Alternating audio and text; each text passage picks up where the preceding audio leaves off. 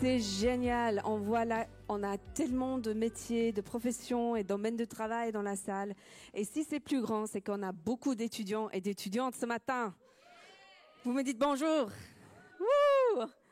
Et euh, papa, des chercheurs, des pasteurs même, des musiciens, des coachs.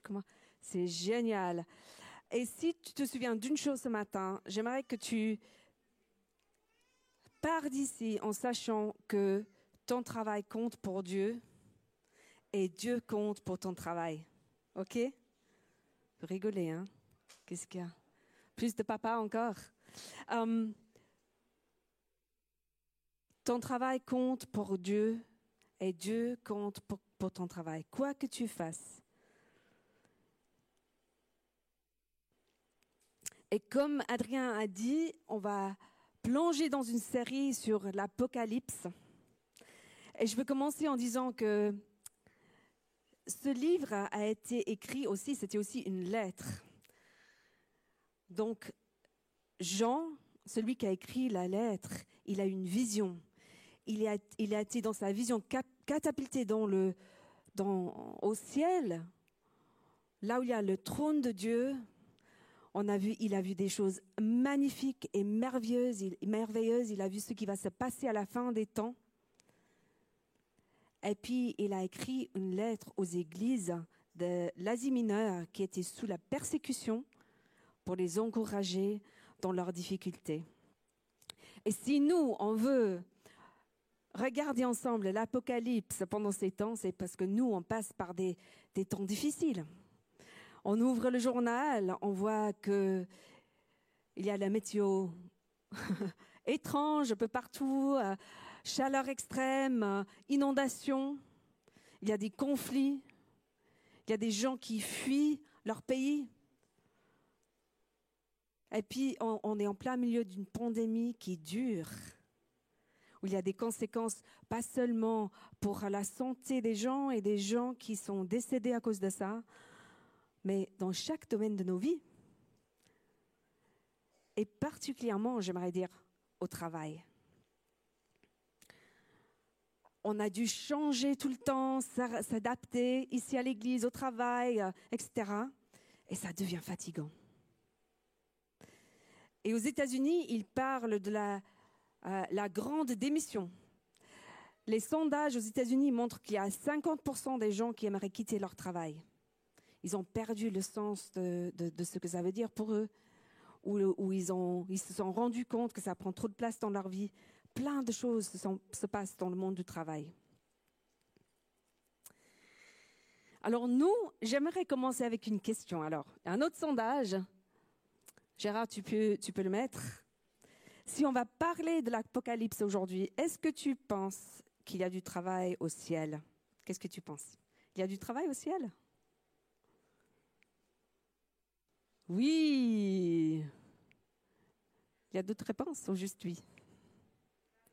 Est-ce qu'il y a du travail au ciel? Souvent, quand on pense au ciel, on pense à un lieu de repos. Et c'est vrai qu'on sera au repos avec Jésus. Et en même temps, je suis convaincue que la Bible nous montre quelque part qu'il y aura du travail au ciel. Pourquoi? Parce qu'on a un Dieu qui travaille. Si on commence au début de la Bible, dans le livre de la Genèse, qu'est-ce que Dieu fait? Il crée le monde, euh, la terre et les cieux. Il travaille six jours et puis il se repose. Et je suis sûre que c'était un repos de ouais, c'était ce que j'ai fait, c'est bien, parce que la Bible nous le dit d'ailleurs. Mais il travaille. Et tu sais quoi d'autre? La Bible nous dit dans le livre de la Genèse qu'il nous prend avec lui dans son travail. Quand on lit dans Genèse 2, je commence au verset 4, Telle fut l'histoire du ciel et de la terre quand ils furent créés. Lorsque l'Éternel Dieu fit la terre et le ciel, il n'y avait encore aucun arbuste des champs sur la terre et aucune herbe des champs ne poussait encore. Pourquoi? Car l'Éternel Dieu n'avait pas fait pleuvoir sur la terre et il n'y avait pas d'homme pour cultiver le sol. Donc qu'est-ce que fait Dieu? Il envoie la pluie et il crée l'homme. Parce qu'il veut faire un partenariat avec les êtres humains qui portent son image. Et dans le verset 15, on lit L'Éternel Dieu prit l'homme et le plaça dans le jardin d'Éden pour qu'il cultive, il le cultive et le garde. Dieu nous prend avec lui dans ses plans. Il nous donne la responsabilité de, de prendre soin de la terre, de prendre soin les uns des autres. Et je pense que si on regarde, regarde autour de nous, tu seras d'accord avec moi, on ne fait pas toujours un bon job. Et d'ailleurs, dans le chapitre 3 de la Genèse, qu'est-ce qu'on voit? On voit que Adam et Ève désobéissent à Dieu. Ils écoutent plutôt Satan. Ils choisissent leur propre chemin. Et la conséquence, c'est qu'ils sont jetés en dehors du jardin. Il y a une séparation entre euh, le, sphère de Dieu et le sphère de l'homme. Et il y avait une malédiction. Et une des malédictions, c'était que le travail allait devenir dur. Et qu'est-ce qu'on le sent?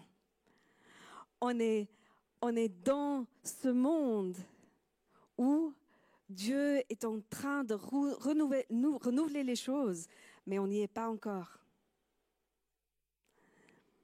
Parce que si on, lit ce que Jean a vu dans sa vision, dans l'Apocalypse, Dieu crée une nouvelle terre et un nouveau cieux. Et la nouvelle le nouvelle Jérusalem descend. Et dans Apocalypse 22, on lit le suivant. Donc c'est l'image du nouvel Éden. Il y a un ange et puis, puis l'ange me montra le fleuve d'eau de la vie, limpide comme du cristal qui sortait du trône de Dieu et de l'agneau. Donc il s'agit de Jésus, bien sûr, au milieu de la place de la ville. Donc, le jardin d'Éden se trouve au milieu du Nouvelle Jérusalem. Et entre les deux bras du fleuve se trouvait l'arbre de la vie qui produit douze récoltes. Il donne son fruit chaque mois et ses feuilles servent à la guérison des nations. Il n'y aura plus de malédiction. Le trône de Dieu et de l'agneau sera dans la ville et ses serviteurs lui rendront, un culte. Pardon, je sais que j'ai un peu de mal à parler en français ce matin, mais vous allez me pardonner, je suis sûre. Donc, Dieu, dans la nouvelle création, il est de nouveau au milieu de son peuple au milieu euh, du, jardin. Il n'y a plus de malédiction.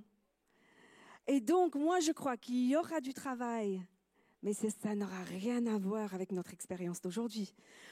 On va, on va travailler avec Dieu et on va lui rendre un culte, ça veut dire on va le louer.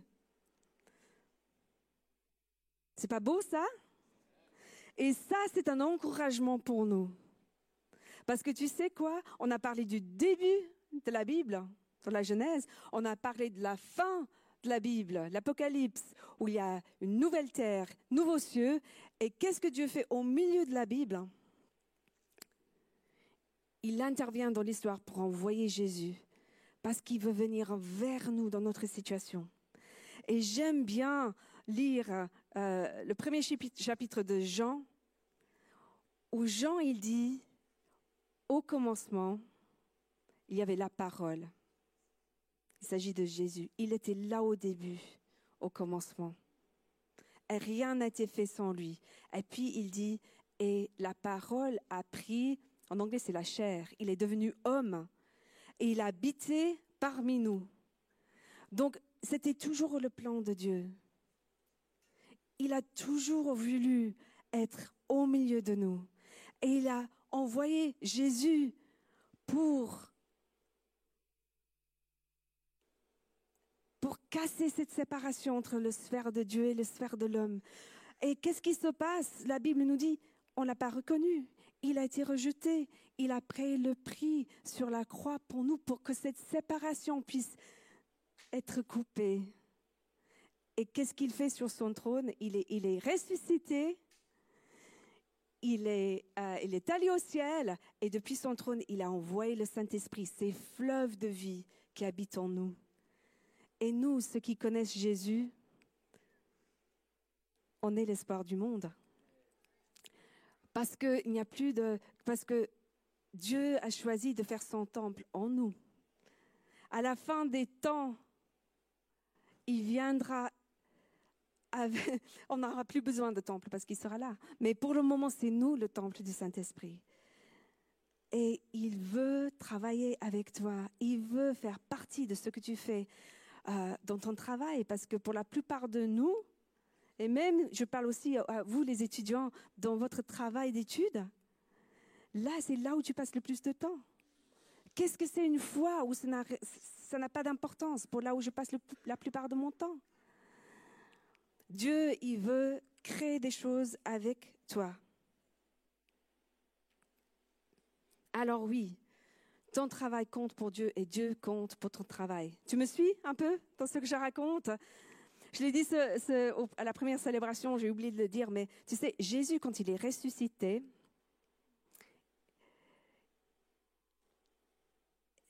la Bible nous dit qu'il est le premier fruit de la nouvelle création. Donc, lui, tu sais, parfois, ses, disciples ne le reconnaissaient pas. Parce qu'il avait un, corps, il pouvait manger, il pouvait boire, il leur a fait le petit déjeuner, donc il a travaillé. Euh, mais parfois, ils ne le reconnaissaient pas. Il y avait quelque chose de différent.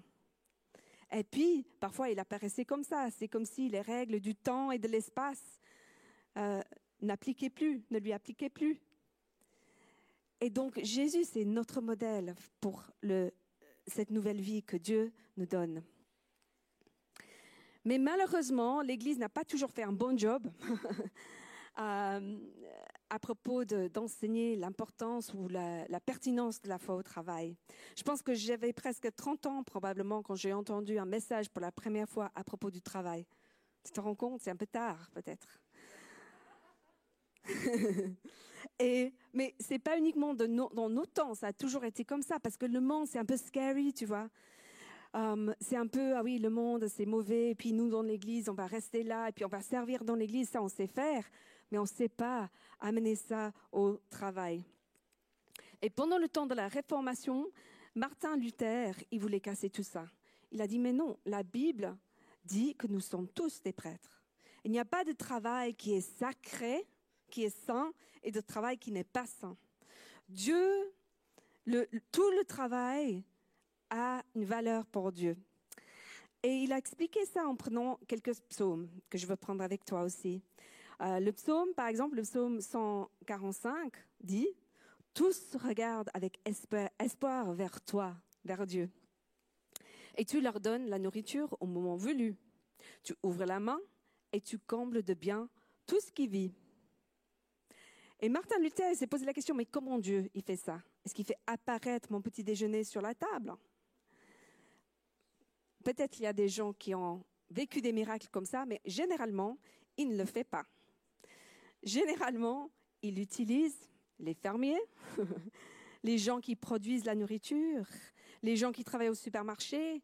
Il utilise même moi qui prépare le petit déjeuner. Dieu pourvoit pour toi, pour moi, pour tes voisins, pour tes amis, pour ta famille, à travers le travail des autres. Je ne sais pas si on a des, des, paysans, des fermiers dans la salle ce matin. Ouais, ou des femmes dans la famille. Nous, on a des voisins qui sont, euh, qui sont paysans parce qu'on habite la campagne. Et nous, on peut aller voir notre ami euh, Xavier traire ses vaches. Je peux regarder Xavier prendre le lait dans ce truc. euh, je ne sais pas si tu vois de quoi je parle. La boye, ça s'appelle. Oh, je sais pas. C'est un truc euh, métallique comme ça. Avec sa remorque, il amène le lait à la laiterie. À la laiterie, ils font du yaourt, du beurre, du fromage. On peut manger un- une bonne fondue. Et euh, on peut dire merci Dieu. Merci pour Xavier, merci pour ses vaches, merci pour, euh, pour celui qui travaille à la laiterie, qui fabrique tout ça. Et pour nous, c'est très proche. Et nous, on le fait d'ailleurs de temps en temps quand on prie avant le repas. Est-ce que moi, je dis merci Dieu pour le graphisme qui a fait le graphisme pour mon site web? Merci Dieu pour euh, la serveuse au Starbucks qui m'a souri ce matin. Merci pour euh, les trains qui fonctionnent et pour les gens qui font fonctionner les trains. Parce que tout ce que les gens font, c'est le plan de Dieu pour nous bénir. Il a pris un autre verset dans Psaume 147. Je dis brièvement parce que je pense que c'est pertinent peut-être. Car il renforce les verrous de tes portes. Il bénit tes fils au milieu de toi. Il donne la paix à ton territoire. Il te rassasie du meilleur blé. Et comment il le fait? Oui, je crois profondément que Dieu nous protège avec des anges, mais je crois aussi qu'il utilise des policiers, des, policiers, qu'il utilise des gardes frontières, qu'il utilise les gens qui sont des médiateurs, qu'il utilise les gens qui fabriquent des, euh, des portes et des verrous, euh, des verrous, pardon. C'est voilà, vous voyez ce matin, j'ai vraiment un truc avec le français, j'arrive. Mais euh, si je dis pas coup, on est on est bon, hein. Donc, vous comprenez un peu? Tout ce que tu fais, quoi que tu fasses, ça fait partie des plans de Dieu pour amener ses plans dans le monde. Mais Dieu compte aussi pour ton travail. Quel est l'impact sur toi? Euh, Il y a une autre prière que nous on prie dans la famille parfois le matin, c'est Fais de moi une bénédiction aujourd'hui au petit déjeuner. Et ça peut sembler très général, mais après, souvent, moi, je fais ma balade le matin. Il y a des gens qui savent ça. Je prie le matin je prends mon agenda et je commence à prier pour les gens que je vais rencontrer ce jour-là, des réunions qui sont prévues. Et je demande à Dieu comment tu veux m'utiliser? Parfois, il me donne des choses. Il me prépare pour des choses ou il me donne des paroles d'encouragement pour les gens.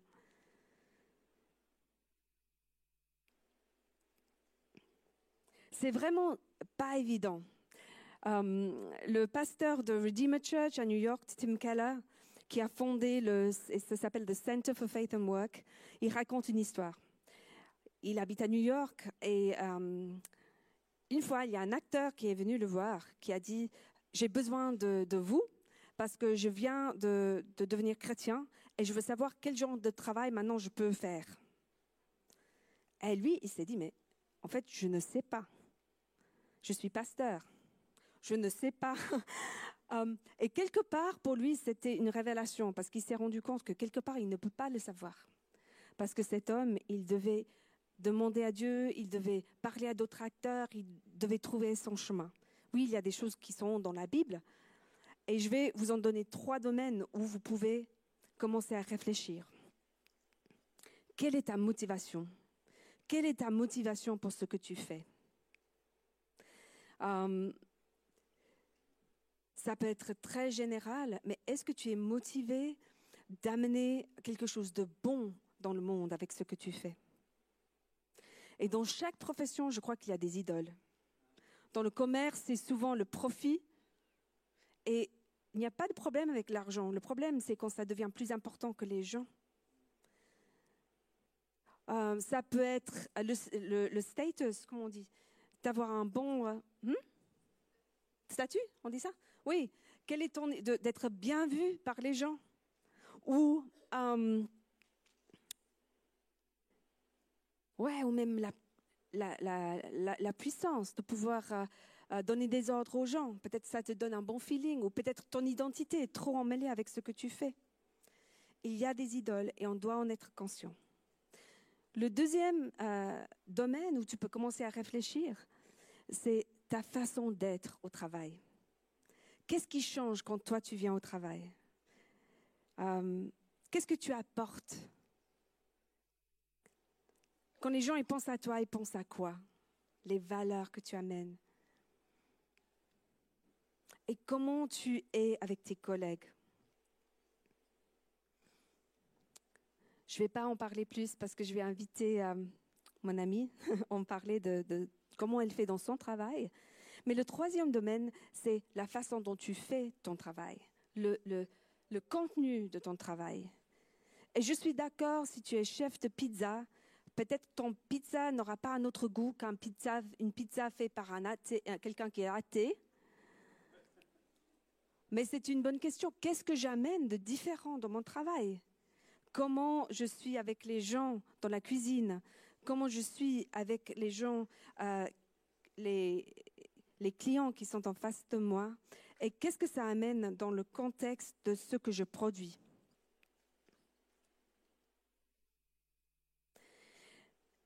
À la fin, j'aimerais te laisser un moment pour réfléchir et j'aimerais t'inviter même à prendre ces questions avec toi dans ta semaine et de demander à Dieu de te parler de comment il veut t'utiliser dans ton travail.